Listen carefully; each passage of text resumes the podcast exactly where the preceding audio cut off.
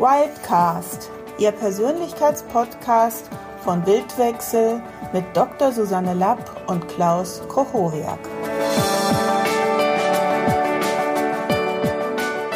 Herzlich willkommen zum Start der neuen Podcast-Serie von Wildwechsel.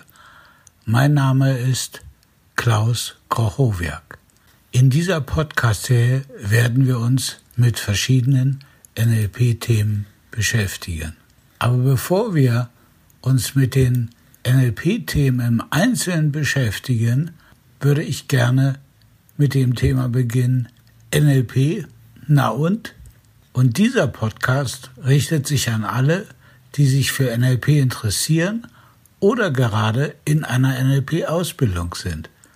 All diese Personen werden nämlich früher oder später mit Kritikern bzw. Kritik an NLP in Kontakt kommen.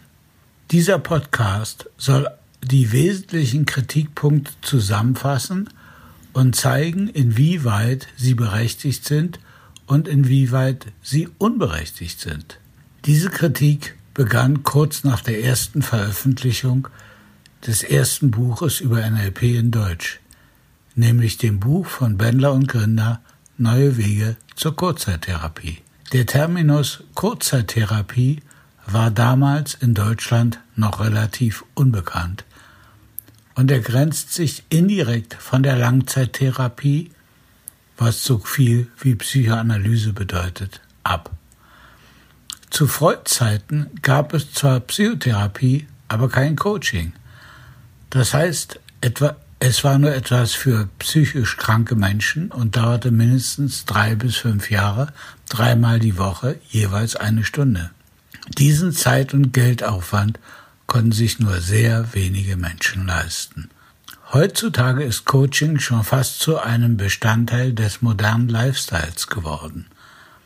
Spitzensportler und Manager haben ihren Coach und immer mehr Menschen nutzen die Möglichkeit des modernen Coachings, um an Problemen in ihrer Partnerschaft oder im Beruf zu arbeiten. Mit der Entwicklung der modernen Kurzzeittherapien nach dem Zweiten Weltkrieg, namentlich in den USA, hat sich die Situation grundlegend geändert. Und NLP ist sicherlich die bekannteste und erfolgreichste Form, das subjektive Erleben und das daraus resultierende Verhalten zielorientiert und nachhaltig in wenigen Sitzungen zu verändern. Dadurch haben immer breitere Kreise der Bevölkerung Zugang zur Unterstützung in schwierigen Lebenssituationen bekommen. Und viele lernen NLP, um ihre kommunikative Kompetenz zu verbessern oder selbst Coaching-Skills zu erlernen, beziehungsweise etwas für sich selbst zu tun. Wie war das möglich? Zu Freuds Zeiten dachte man noch, man muss mit Traumdeutung und ähnlich indirekten Verfahren die seelische Dynamik seit der frühesten Kindheit bewusst machen. Heute wissen wir, dass, meist viel, dass wir meist viel schneller ans Ziel kommen, wenn wir mit unseren Klienten zielorientiert arbeiten und dann schauen, was genau den Klienten daran hindert, sein Ziel zu erreichen. Das können irrationale Ängste vor dem Sprechen vor großen Gruppen sein oder die sogenannte Aufschieberitis, also die unangenehme Angewohnheit, Arbeiten, die man nicht gerne macht, solange wie irgend möglich vor sich herzuschieben, oder übertriebene Eifersucht und ähnliches. Allen diesen Symptomen ist eins gemeinsam. Sie sind das Resultat innerer Vorstellungen, Erinnerungen, Gedanken bzw. Sorgen, die sich auf eine mögliche Zukunft beziehen. Und die kann man auch verändern, wenn man im Einzelnen nicht so genau weiß, wo sie herkommen und in welchem Kontext sie entstanden sind. Wir müssen also nicht unbedingt Psychoarchäologie, ein Ausdruck von Richard Bender, betreiben, um unser, unser Leben, Erleben und Verhalten zu verändern. Widerstände. So erfreulich und befreiend diese Entwicklung war, und egal wie begeistert diese neuen Möglichkeiten von einem breiten Publikum und auch von vielen Profis aus der Therapieszene aufgenommen wurden, natürlich gab und gibt es auch Widerstände. Diese Widerstände kommen im Wesentlichen aus vier Bereichen. Erstens aus dem universitären Bereich, zweitens von den traditionellen Psychotherapeuten, namentlich den Psychoanalytikern, von den Sektenbeauftragten und viertens von den Journalisten. Kommen wir jetzt zu dem ersten Punkt, die Universitäten. NLP und alle anderen Kurzzeittherapien sind außerhalb der Universitäten entwickelt worden. So waren die Entwickler meist selbst Akademiker und viele Ärzte, aber sie haben sich gerade durch die Einschränkung des akademischen Betriebs lieber unabhängig davon in ihrer privaten Praxis mit der Entwicklung ihres Ansatzes beschäftigt. Ein schönes Beispiel wäre Milton Erickson der einen Doktor in Medizin hatte und mit Hypnose zuerst im universitären Rahmen in Kontakt gekommen war, der dann aber Jahrzehnte in seiner privaten Praxis seine spezielle Art von Hypnotherapie entwickelt hat und auch zahlreiche Veröffentlichungen zu diesem Thema vorweisen konnte. Er hat durch seinen Ansatz maßgeblich verschiedenste andere Methoden befruchtet, unter anderem das NLP. Und weder über seine Methode oder NLP oder die Vorgehensweise vom Mental Research Institute von Watzlawick und anderen wurde im universitären Bereich ernsthaft geforscht und veröffentlicht. Frei nach dem Motto Not invented here. Also kann es wissenschaftlichen Ansprüchen nicht genügen. Wir hören dementsprechend aus dieser Ecke vorwiegend abwertende Bemerkungen, die durch wenig Sachkenntnis gekennzeichnet sind und die Erfolge werden kleingeredet oder geleugnet. Oder aber, wie bei den sogenannten Augenzugangshinweisen, wurden Behauptungen unterstellt, die vom NLP gar nicht gemacht wurden, um diese dann zu widerlegen. So wurde zum Beispiel unterstellt, dass das Modell der Augenzugangshinweise behauptet, dass jemand nach oben links schaut, wenn man ihm eine Frage stellt, die sich auf eine visuelle Erinnerung bezieht zum Beispiel erinnere dich an das Gesicht deiner Mutter. Es konnte gezeigt werden, dass viele Menschen auf diese Frage nicht als erstes nach oben links schauen und dieses Ergebnis wurde als angeblicher Gegenbeweis Beweis gegen dieses Modell betrachtet.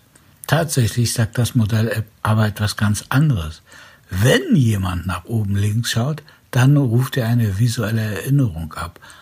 Aber die Frage nach dem Gesicht der Mutter kann als erste Augenbewegung auch eine zum Beispiel nach unten rechts hervorrufen, weil der Klient erst als erstes ein Gefühl für seine Mutter abruft und dann, und dann erst ein Bild kommt und dabei nach oben links schaut. Diese Strategie nennt man einen Pappkameraden aufbauen, den man dann leicht umstoßen kann. Die Psychoanalytiker. Dass aus dieser Ecke Widerstand zu erwarten war, nimmt nicht Wunder.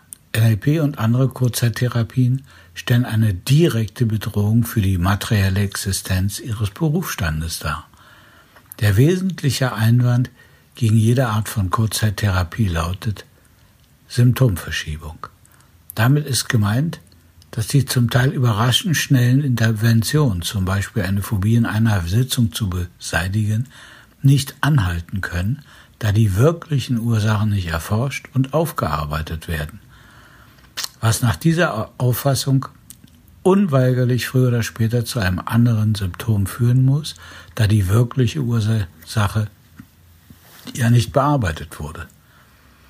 Dieser Einwand stützt sich allerdings nicht auf tatsächliche statistisch unterlegte Beobachtungen, sondern leitet sich aus den grundlegenden therapeutischen Vorannahmen ab. Meine 30-jährige Erfahrung mit Klienten, die Höhenangst, Angst vorm Fliegen, Angst vor Fahrstühlen oder ähnliches hatten und in die Hunderte gehen, hat bei keinem einzigen zu einer Symptomverschiebung geführt. Die Sektenbeauftragten. Die Kritik, die aus dieser Ecke kam, sie ist allerdings seit Jahren immer mehr verstummt, lief auf zwei Strategien hinaus.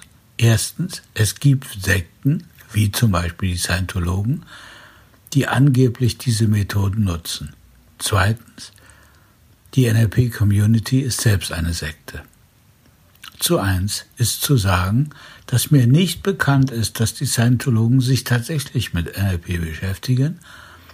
Und außerdem ist es relativ unwahrscheinlich, da sie glauben, dass die Methoden des Auditing, wie sie von Hubbard entwickelt wurden, das Beste seit geschnitten Brot sind und es von daher eine Abweichung von der reinen Lehre wäre, wenn man sich mit anderen Methoden beschäftigen würde. Und außerdem kann man legitimerweise niemand dafür kritisieren, dass fragwürdige Kreise das von ihm entwickelte nutzen. Das zweite Argument ist schlicht absurd. Auf der Basis der Vorname Jeder lebt in seinem Modell der Welt, die zentrale Vorname des NLP, lässt sich beim besten Willen keine Sekte gründen. Allerdings relativiert diese Vorannahme die zentrale Vorannahme der meisten Sektenbeauftragten, die aus dem religiösen Milieu kommen, indem ihre religiösen Vornamen allergisch auf jede Relativierung ihres Absolutheitsanspruchs reagieren. Die Journalisten. Die Kritik, die aus dieser Ecke kommt, basiert im Wesentlichen auf den persönlichen Eindrücken und Bewertungen von Journalisten, die an einem Wochenendseminar teilgenommen haben. Diese Kritik richtet sich vor allem gegen zu vollmundige Heilsversprechungen und in der Tat gibt und gab es in der NLP-Szene Trainer, die allen alles versprochen haben. Allerdings ist auch diese Tendenz seit Jahren rückläufig. Und gleichzeitig hat jeder Interessent ein gutes Kriterium, die Seriosität seines Anbieters zu überprüfen, indem man sich auf der Homepage und oder auf einem Kennenlernarbeit von der Qualifikation überzeugen kann. Ich hoffe, dass diese Überlegungen hilfreich sind, um den Kritikern des NLP zu begegnen. Viel Spaß dabei, euer Klaus Koch-Rohwerk.